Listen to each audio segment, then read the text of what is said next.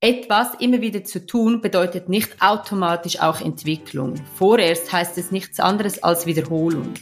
Und ob diese Wiederholungen gut oder richtig sind, das muss man einfach regelmäßig reflektieren. Herzlich willkommen zu einer neuen Episode meines Podcasts Education Minds, didaktische Reduktion und Erwachsenenbildung. Ich bin Ivo Würst Trainer und Fachbuchautor und unterstütze Unternehmen, Institutionen und Bildungsorganisationen, ihre Arbeit im Bereich der Erwachsenenbildung zu professionalisieren. In diesem Podcast spreche ich mit kompetenten Gästen über innovative Formen der Bildungsarbeit. Du gewinnst wertvolle Hinweise und Inputs rund um das Thema didaktische Reduktion und Erwachsenenbildung. Ich freue mich, dass du heute wieder mit dabei bist. Willkommen zu einer neuen Folge in der Podcast-Reihe Education Minds, didaktische Reduktion und Erwachsenenbildung. Heute bei uns zu Gast Floriana Wüstne-Siri. Hallo Floriana, schön, dass du mit dabei bist. Hallo Ivo, danke vielmals für die Einladung. Ich freue mich, heute hier zu sein. Floriana, du bist vom Hintergrund diplomierte Pflegefachfrau, Dozentin für Pflegeberufe und inzwischen Berufsbildungsverantwortliche an einer größeren Pflegeinstitution. Du hast diesen Frühling hier in der Schweiz den Lehrgang zur Ausbilderin Fachausweis erfolgreich abgeschlossen. Erzähl uns etwas aus deinem Leben. Ich habe ehemalig als Praktikantin begonnen, dann die Ausbildung zur Fachfrau Gesundheit gemacht und anschließend das Diplom an der Höheren Fachschule erworben. Da wurde dann der Ruf zum Ausbilden und Dozieren immer hörbarer und lauter und ich habe dann tatsächlich begonnen mit dem Dozieren. Und als Berufsbildungsverantwortliche bin ich in der Tertianum-Gruppe tätig und gleichzeitig habe ich dann da den Fachausweis begonnen und wie du gesagt hast, diesen erfolgreich abgeschlossen. Floriana, du und ich, wir kennen uns von LinkedIn. Du bist dort auch Mitglied in der Fachgruppe Didaktische Reduktion und mir sind immer wieder Beiträge und Kommentare von dir aufgefallen, die du dort zum Thema Erwachsenenbildung und Berufsbildung veröffentlicht hast. Auf deinem LinkedIn-Profil habe ich gelesen, wer selbst brennt, kann Leidenschaft entfachen. Ich bin überzeugt von dem, was ich vermittle und ich möchte damit begeistern. Pflege mit Vergnügen und Bildung mit Faszination sind mein Fokus, um einen optimalen Praxistransfer zu ermöglichen. Meine Frage an dich, woher kommt dieses Feuer bei dir? Wie bringst du Freude in die Lernprozesse? Was gefällt dir an deiner Arbeit? Ja, also ich liebe es einfach etwas zu wissen. Das Leben fasziniert mich und ich sehe Lernen wie ein Abenteuer. Und meine Begeisterung bringe ich rüber, indem ich die Neugierde, die ich selbst habe, ebenfalls in anderen zu wecken versuche. Ja, und an meiner Arbeit fasziniert mich, dass kein Tag gleich ist und ich wirklich jeden Tag etwas Neues dazu lerne. Da haben wir vieles gemeinsam, diese Neugier, das Interesse an der großen, weiten Welt da draußen. Und zu Beginn hast du hier nochmal erwähnt, dass du ja jetzt gerade diesen Ausbilderfachausweis abgeschlossen hast. In der Schweiz wird dieser Lehrgang an unterschiedlichen Institutionen angeboten. In Deutschland gibt's was Ähnliches, nämlich den Ausbilderschein IHK. Und ich selber habe früher viele Jahre bei der AEB Schweizer Akademie für Erwachsenenbildung in allen fünf Modulen als Modulverantwortlich und Lehrgangsleiter gearbeitet. Und inzwischen bin ich seit rund sieben Jahren bei der EB Zürich im Abschlussmodul 4.5 tätig, wo der Schwerpunkt auf dem Schreiben von einem Bildungskonzept liegt. Mich würde interessieren von dir zu hören, was ist deine Erinnerung an diese Weiterbildung oder was sind deine wichtigsten Erkenntnisse für die Gestaltung und Konzeption von lehrreichen Bildungsangeboten? Es braucht unbedingt eine exakte Planung und klare Lernziele. Und dann würde ich auch den Einsatz von verschiedenen Unterrichtsmethoden und Techniken empfehlen, so dass man wirklich die verschiedenen Lerntypen ansprechen kann. Und ja, ich würde einfach auch sagen, keine Theorie ohne Praxis. Also das, was man vermittelt bekommt, soll man auch unbedingt ausprobieren und es dann zu seinem eigenen machen.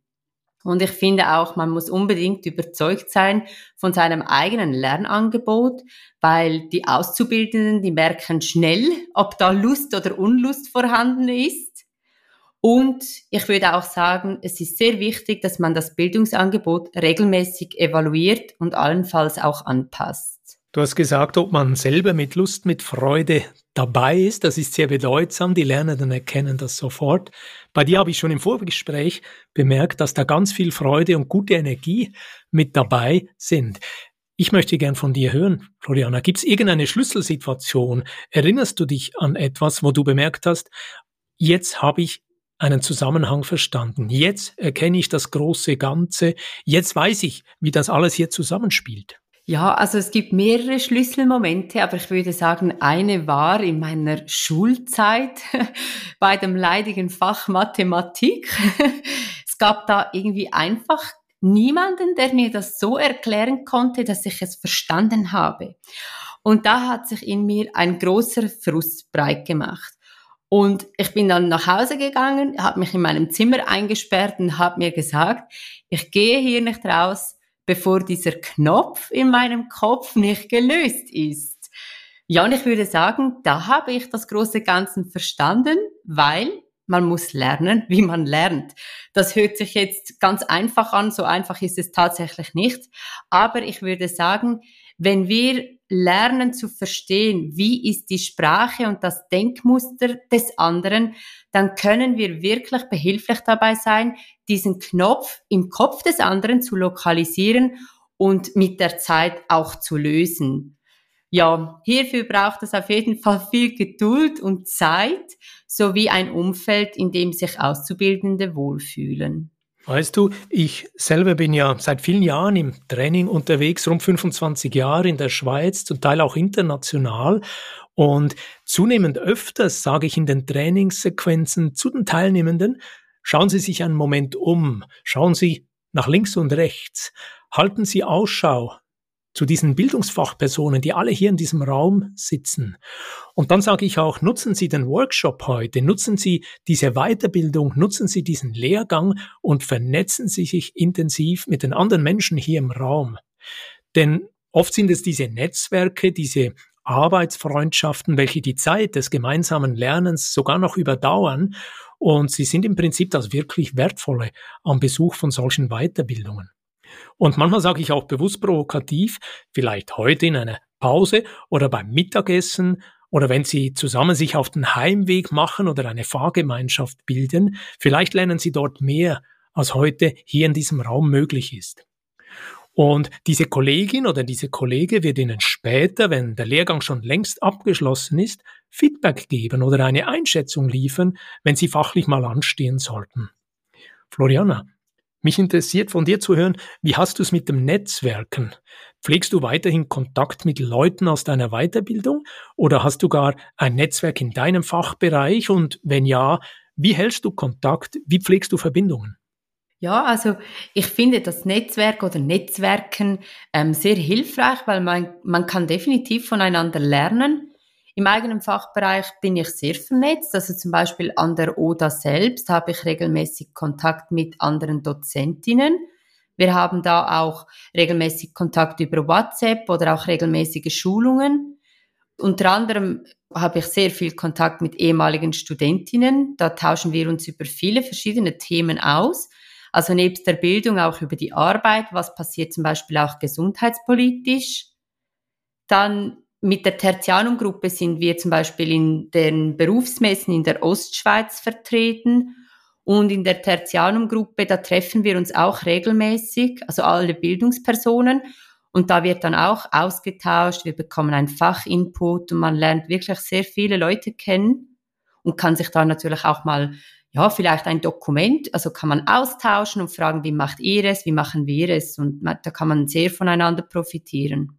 Du hast den Fachbegriff ODA erwähnt, vielleicht für die Zuhörerinnen und Zuhörer aus Deutschland. Wir meinen damit Organisationen der Arbeitswelt, hier in der Schweiz vor allem die ODA Santé für Gesundheitsberufe in deinem Fachbereich, sehr wichtig. Und du hast auch diese Berufsfachmessen jetzt dann bald in der Ostschweiz, jeweils im November in Zürich, die große Berufsmesse in Zürich Earlycon.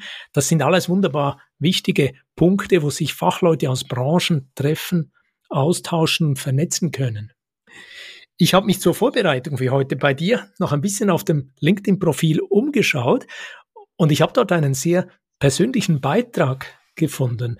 Ich habe dort gelesen, dass du schreibst, dass du nicht nur als Angehörige, sondern Zugehörige zur sogenannten zweiten Generation von Migrantinnen und Migranten hier in der Schweiz dich zählst und richtig viel Glück gehabt hast, aber manchmal auch vom Leben herausgefordert wurdest.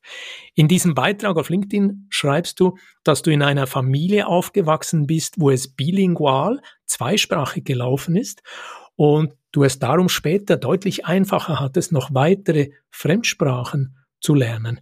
Und du hast besonders erwähnt in der Berufsschule, als es darum ging, medizinische Fachbegriffe mit vielleicht griechischen oder lateinischen Wurzeln zu lernen, dir ist das im Vergleich zu anderen deutlich einfacher gefallen. Aber du hast eine Herausforderung erwähnt, die eben viele Kinder der zweiten Generation, in der Schweiz sagen wir, dem die Secondos hatten.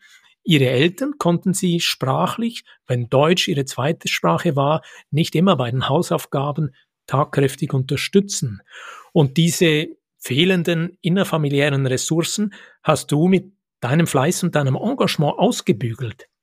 Floriana, ich habe dich so verstanden, diese Ausgangslage zwang dich, dir alles selber beizubringen, eben auch die Lerntechniken, die du vorhin erwähnt hast.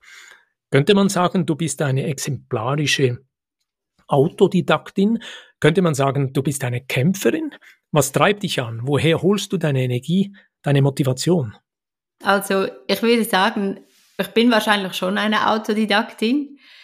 Wie am Anfang gesagt, ich habe ja so eine Neugierde für die Dinge. Und wenn mir das jemand nicht erklären kann, dann muss ich mir das Wissen einfach selbst aneignen. Und ich weiß jetzt nicht, ob ich von Natur aus eine Kämpferin bin, ob ich das so sagen kann. Ich würde aber auf jeden Fall sagen, ich habe einen sehr starken Willen ja, mich treibt einfach dieser Wissenshunger an und die Freude am Lernen. Und zusätzlich muss ich zugeben, ich habe nicht unbedingt eine hohe Stresstoleranz und bin nicht wirklich geduldig, wenn ich etwas nicht verstehe. Das ist dann manchmal auch so ein bisschen mein Motiv. Das ist schön, dass du diesen Begriff hier einbringst, Stresstoleranz. Heute Morgen wurde eine Episode ausgestrahlt mit der Birgit Schumacher, Expertin für psychologische Sicherheit. Und bei ihr habe ich gelernt, es gibt da diesen Begriff Stresstoleranzfenster und es gibt die Überlegung, dass man mit geeigneten Übungen, auch Entspannungstechniken, diese Stresstoleranz ein bisschen erweitern kann, um so mit den Herausforderungen im Leben besser umzugehen. Ich wollte dich an dieser Stelle noch fragen, wenn unsere Podcast-Reihe hier Education Minds, didaktische Reduktion und Erwachsenenbildung sich an Bildungsfachleute wendet und wenn hier immer wieder Bildungsköpfe, heute bist du auf Besuch, bisher waren schon rund 80 hier im Gespräch, alles Fachleute aus der Erwachsenenbildung, Berufsbildung, Training, Hochschuldidaktik über ihre Erfahrungen bei der Gestaltung von wirksamen und lehrreichen Lernprozessen berichten interessiert mich, wie hast du es mit der didaktischen Reduktion? Ist dir das auf deinem Ausbildungsweg begegnet oder wie gehst du konkret mit der Herausforderung viel Stoff, nur wenig Zeit um? Also es begegnet mir wirklich fast täglich. Ich frage mich da einfach immer, was ist das Gelbe vom Ei? Das hilft mir, klare Prioritäten zu setzen und ja, den Kerninhalt zu identifizieren. Zudem plane ich den Unterricht sehr sorgfältig. Ich setze klare Ziele und ich beachte das Zeitmanagement. Und ich verwende viele interaktive Lernmethoden. Ja, und unter anderem finde ich, wir müssen uns einfach immer wieder kritisch hinterfragen, was ist wichtiger? Also das reine Wissen, den Stoffinhalt zu vermitteln oder eine reflexive Handlungsfähigkeit zu fördern. Und da merkt man dann schnell, man muss reduzieren. Du sagst, geht es nur darum, den Stoffinhalt zu vermitteln? Der Begriff selber ist ja sehr sperrig. Stoff, das klingt ja wie die suchtkranken Menschen auf der Straße, die sich neuen Stoff beschaffen müssen. Mhm. Eigentlich, nach meinem Verständnis, Floriana, geht es doch darum, dass in der beruflichen Bildung im Mittelpunkt die Handlungsfähigkeit stehen sollte. Und ich sage dem gerne auch reflexive Handlungsfähigkeit. Floriana, bei unserem Vorgespräch zur heutigen Podcast-Episode haben wir uns über einen Blogbeitrag ausgetauscht, den ich kürzlich auf Education Minds veröffentlicht habe. Der Beitrag Nummer 22 trägt den Titel Am Schluss geht's in der beruflichen Bildung stets um reflexive Handlungsfähigkeit. Und in diesem Beitrag postuliere ich, dass es in der Berufsbildung darum gehen sollte, die Lernenden, die Ausbildenden zum Entwicklungsziel reflektierte Handlungsfähigkeit zu begleiten. Ja, Ivo, diesen Blogbeitrag von dir habe ich gelesen. Ich habe im Beitrag auch einen Unterschied zwischen struktureller Reflexivität und Selbstreflexivität gemacht. Mit struktureller Reflexivität meine ich, in einem medialen Lernprozess geht es darum, dass die Lehrenden und Lernenden sich Bewusstheit darüber verschaffen, wie die aktuellen Strukturen, die Arbeitsumgebung und sozialen Bedingungen gestaltet sind. Während die Selbstreflexivität das reflektierenden Handeln über sich selber, das heißt über eigene Kompetenzen, ihr individuelles Wissensmanagement, vielleicht auch ihr aktives Jobcrafting, damit meine ich die Gestaltung ihrer Professionsrolle und schließlich die ganze beabsichtigte Kompetenzentwicklung umfasst. Und das sind ja enorm anspruchsvolle Aufgaben, denn diese Fähigkeit zur Selbstreflexivität setzt voraus, dass Menschen sich gedanklich von sich selber und den aktuell dominierenden Strukturen, aber auch gesellschaftlich betrieblicher Vorgänge zumindest für einen Moment loslösen können. Und nach meinem Verständnis ist diese Fähigkeit zur Reflexivität für eine erfolgreiche Kompetenzentwicklung eine ganz, ganz wichtige Kategorie, im Prinzip eine Voraussetzung. Denn erst die reflexive Handlungsfähigkeit ermöglicht es uns, auf unseren individuellen Lernpfaden, in Lehrgängen, bei der Arbeit, im Austausch mit anderen Menschen in unseren Netzwerken, diese angeeigneten, erworbenen Kompetenzen reflexiv auf neue, ganz andersartige und vielleicht auch herausfordernde Handlungen und Verhaltensweisen, aber auf die zugrunde liegenden Arbeits- und Sozialstrukturen zu beziehen. Floriana, vereinfacht gesagt, meine Frage an dich. Was ist deine Sicht auf reflexive Handlungsfähigkeit? Wie wichtig ist dir persönlich Reflexion und wie gehst du konkret vor, um diesen Gedanken, die Arbeit nicht nur gut, korrekt, professionell, sondern die Arbeit eben auch reflektiert umzusetzen. Also ich sehe das ähnlich wie du, Ivo. Es ist für mich eine der Hauptschlüsselkompetenzen, sich reflektieren zu können. Zudem muss man sagen, oder die Reflexionsfähigkeit ist eine enorme hirnorganisch-geistige Leistung. Sie ist ein Prozess, der viel Zeit braucht und es ist auch etwas, das man lernen muss. Also reflektieren will gelernt sein. Und ich glaube, dass wir mit viel Selbstreflexion und hier und da auch mit etwas professioneller Unterstützung eine sehr gute, reflektierte Handlungsfähigkeit erreichen können. Mir ist vor allem wichtig zu erwähnen, oder? Etwas immer wieder zu tun bedeutet nicht automatisch auch Entwicklung. Vorerst heißt es nichts anderes als Wiederholung. Und ob diese Wiederholungen gut oder richtig sind, das muss man einfach regelmäßig reflektieren. Und es geht nicht nur darum, etwas zu können, also handlungsfähig zu sein, sondern im allerbesten Fall diese Handlungen auch zu überprüfen und begründen zu können. Das ist bei Prüfungen ja auch oft der Fall, oder? Bei der Prüfung sagt man, du hast das gut gemacht, du hast das professionell gemacht. Warum genau hast du es auf diese beobachtete Weise gemacht? Und da muss man hinstehen können und das erklären können mit eigenen Worten. Genau, richtig. Und also bezüglich den eigenen Worten, oder? Das ist ein gutes Indiz zum Schauen, ob es jemand wirklich verstanden hat. Wenn es jemand in eigenen Worten erklären kann oder selbst vorführen kann, also nachahmen kann, dann äh, hat man schon mal gesehen, ob es die Person wirklich verstanden hat. Und bezüglich dem Verstehen, oder? Da frage ich mich manchmal bei gewissen Menschen, wieso bleibt es bei der Handlung stehen? Warum hört es bei der Handlung auf? Liegt das am mangelnden Wissen oder fehlt das Interesse an der Sache? Oder ist es in vielen Fällen vielleicht auch eine gewisse geistige Faulheit? Im Rahmen der Ausbildung, die du am Anfang erwähnt hast, also dieser Fachausweis, ich habe ja da auch ein Bildungskonzept geschrieben und da habe ich ein Konzept geschrieben zur Reflexionsfähigkeit in Gesundheitsberufen. Und mir ist einfach aufgefallen, dass die mangelnde Reflexionsfähigkeit im gesamten Ausbildungssetting und Unternehmen bemerkbar ist.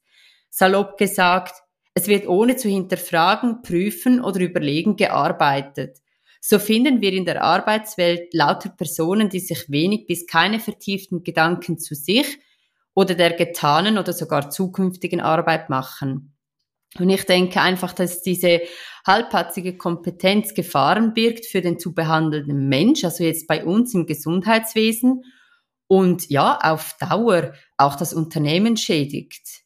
Und wir Ausbilder sind da quasi an der Wurzel. Wir müssen und sollen dieses Phänomen angehen.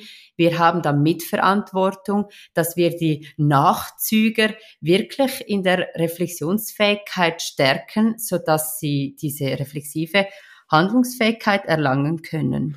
Ich spüre hier viel Begeisterung von dir, dass du sagst, die Ausbilder, die Berufsbildungsfachleute sollen äh, dafür Sorge tragen, dass neue Generationen in den Arbeitsmarkt gelangen, die nicht nur professionell agieren können, sondern die auch wissen, warum sie das genau so nicht anders machen. Hast du hier noch weitere Erfahrungen und Beobachtungen zu dieser Reflexionsfähigkeit im Sinn von einer Schlüsselkompetenz? Also zum Beispiel, oder? Ich habe mich äh, mit dem Bildungskonzept, da habe ich einen Test gemacht. Ich habe wirklich sechs Monate lang überprüft, ob das reine Auseinandersetzen mit der Reflexion von Lernenden einen positiven Impact hat auf die Reflexionsfähigkeit. Und ich konnte wirklich messen, dass dem so ist. Und das finde ich einfach erstaunlich, weil es zeigt mir, Lernende, Studierende, die brauchen das und die nehmen das auch sehr gerne an. Und man sieht dann in der Berufspraxis, wenn Sie zum Beispiel diese Lernjournale abgeben oder Fallsituationen erarbeiten, der Outcome, das, was dabei rauskommt, das, was Sie gelernt haben, die Erkenntnisse, die sind richtig adäquat und ich weiß, man kann jetzt, man soll ja nicht unbedingt nur gut sagen, nein, die sind teilweise sogar sehr gut und das beweist mir, wenn man dranbleibt als Ausbilder und diese Fähigkeit fördert, dann eröffnet das. Es ist eine Hauptschlüsselkompetenz. Es ist wie ein Schlüssel, der dir ermöglicht, weitere Kompetenzen freizuschalten, sei das in den Methoden, in den sozialen Kompetenzen und so weiter. Hast du hier konkrete Beispiele, Floriana? Wie gehst du vor? Stellst du beispielsweise offene Fragen oder zirkuläre Fragen? Wie packst du das an? Also viele zirkuläre Fragen, weil so müssen natürlich, also muss das Gegenüber kreativer werden in der Antwort und manchmal, da komme ich schon auch mit der ganz klassischen Frage, warum tust du, was du tust und wie du es tust, oder? Dass sie sich da wirklich hinterfragen, was war das Motiv, welche Theorie, welches Fachwissen, welches praktische Können haben sie mit einbezogen, worauf beziehen sie ihr Tun oder ihr Fachwissen zum Beispiel. Und da arbeite ich auch sehr viel mit der Fremd- und Selbstbeurteilung oder wir machen auch ganz viele Übungen oder Simulationen in der Praxis. Und was ich auch sehr mag, sind dann zum Beispiel auch spielerische Hilfsmittel, wie zum Beispiel die Flemo-Box oder Legos, die Story Cubes, die finde ich auch wirklich sehr gut. Ja, und wir benutzen auch, also ich habe da noch so eine systematische Reflexion zu Pflegesituationen entwickelt und das benutzen wir zum Beispiel auch, um eine Fallanalyse, also ja, nach System zu machen, zu betreiben. Lass mich hier dir eine kritische Frage zuspielen. Ich bin ja seit vielen Jahren als Trainer und Dozent in Lernsituationen mit Pflegefachleuten unterwegs. Und dort höre ich vielfach auch richtig kritische Stimmen aus der Berufsbildung, die sagen, diese vielen Reflexionsberichte, die von den Lernenden geschrieben werden, die werden oft nicht gelesen. Und die, die gelesen werden, werden manchmal einfach nur quer gelesen, ganz kurz gelesen. Oder dann gibt es auch Leute, die sagen, du, wenn wir das alles lesen, viele dieser Reflexionsberichte sind sehr oberflächlich. Dann aber auch das Problem der Rückmeldung. Manchmal gibt es nur ein vielen Dank für die Einsendung. Aber ohne Kommentar zu den Inhalten und ohne richtig qualifiziertes Feedback mit der Erwartungshaltung, schon in der nächsten Woche oder in den nächsten Monaten wieder solche Berichte abzuliefern. Meine Frage an dich, was läuft hier falsch? Warum gelingt es nicht, die Prozesse so zu gestalten, dass die Ausbilderinnen und Ausbilder die Zeit erhalten, diese Reflexionen zu kommentieren, vielleicht auch den Dialog zu suchen, die Leistung der Lernenden wertzuschätzen?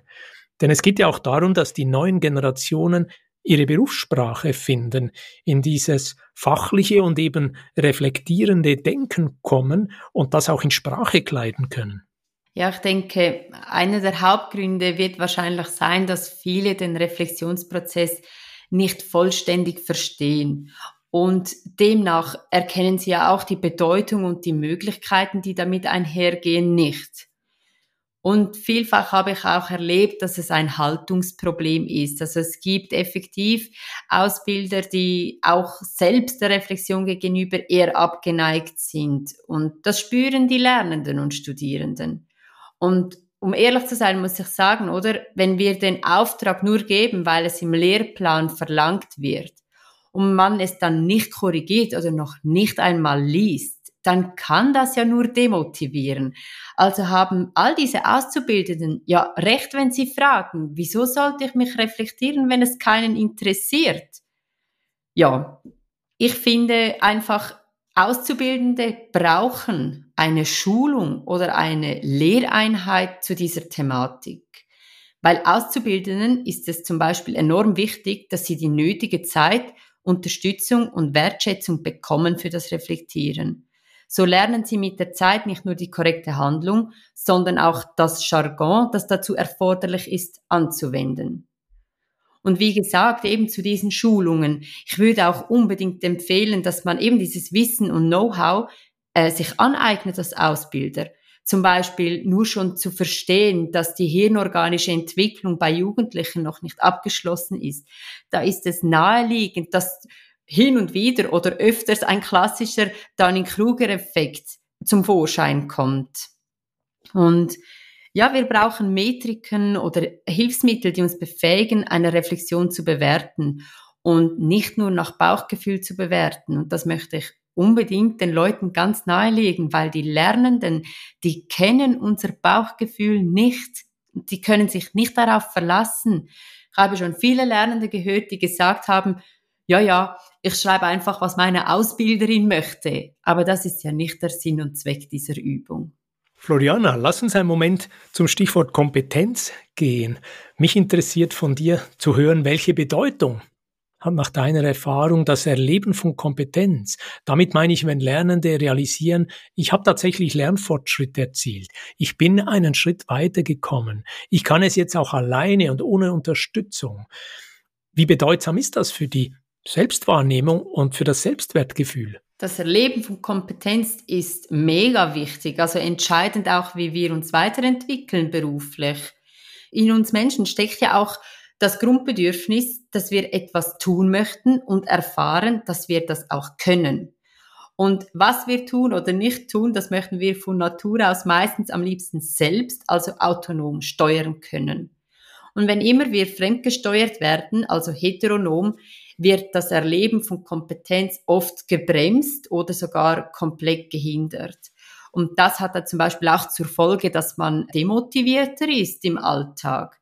Und Ausbilder, die können die Kompetenzen und die Selbstwahrnehmung von den Auszubildenden fördern, indem sie ihnen möglichst viel Autonomie lassen. So steigt dann auch die Selbstwirksamkeitserwartung.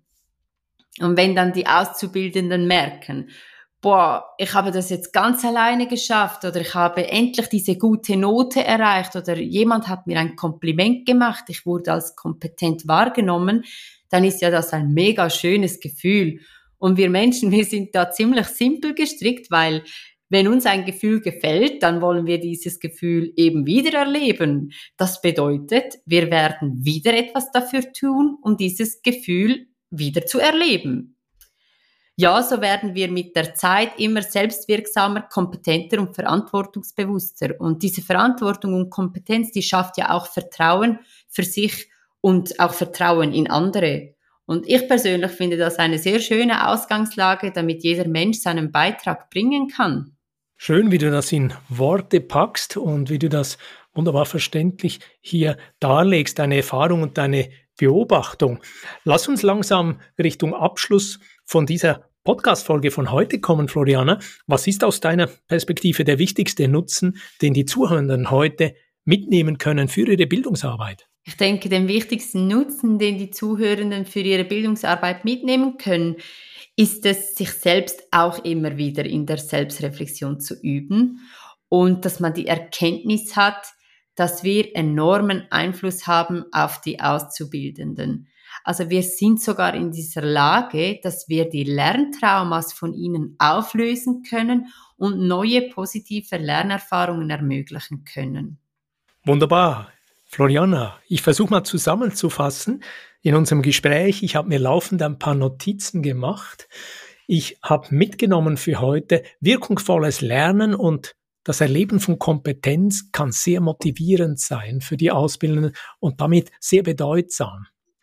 Dann habe ich mir aufgeschrieben, das Üben der Selbstreflexion führt zu einer aktiven Mitgestaltung der eigenen Lernprozesse und befähigt uns auch, ein tieferes Verständnis für uns selber, für unsere Umwelt und unsere Prozesse zu entwickeln. Und schließlich Punkt drei habe ich mir aufgeschrieben, Ausbildungsverantwortliche in Pflegeberufe, Bildungsfachleute generell, die sollten auch genügend Zeit erhalten, um qualifizierte und förderliche Rückmeldungen den Lernenden liefern zu können. Habe ich etwas vergessen? Gibt es Ergänzungen von dir? Ja, also ich würde sagen, ich habe zwei Sachen zu sagen, und zwar, wie es Kant schon sagte, Theorie ohne Praxis ist leer und Praxis ohne Theorie ist blind. Und damit wir nachhaltige Kompetenzen, eine professionelle Pflege erreichen können, ist der Theorie- und Praxistransfer elementar. Und dann möchte ich noch gerne mitgeben, glaubt an die Menschen, die ihr ausbildet und vermittelt ihnen das Gefühl, dass sie euch als Menschen wirklich wichtig sind. Habt Freude an eurem Wirken und vergesst nicht, dass wahrhaftige Investition nie leer zurückkommen wird. Das ist doch ein schönes Schlusswort. Vielen Dank, Floriana. Wo kann man sich mit dir vernetzen? Wie kann man sich mit dir verbinden? Man findet mich auf LinkedIn unter meinem Namen Floriana Wüstneziri und ab November dann auf meiner Webseite, die ist halt aktuell noch im Bau. Abrufen kann man sie aber schon und zwar unter www.flown.ch. Und Flown ist F-L-O-W-N. Fantastisch. Floriana, vielen Dank für dieses erhellende und wunderbare Gespräch und ich wünsche dir weiterhin viel Freude und guten Drive bei deiner Arbeit. Danke vielmals, Ivo. Es hat mir sehr viel Spaß gemacht. Und wer weiß, bis ein nächstes Mal. Wenn dir diese Podcast-Folge gefallen hat, dann freue ich mich über einen Like und eine positive Bewertung auf Apple und Spotify. Mehr Informationen zu mir und meiner Arbeit findest du auf www.education-minds.com und auf LinkedIn. Alle Links findest du immer auch in den Show Notes. Ich freue mich, dich auch in der nächsten Episode wieder mit dabei zu haben. Bis dann, dein Gastgeber Ivo Würst.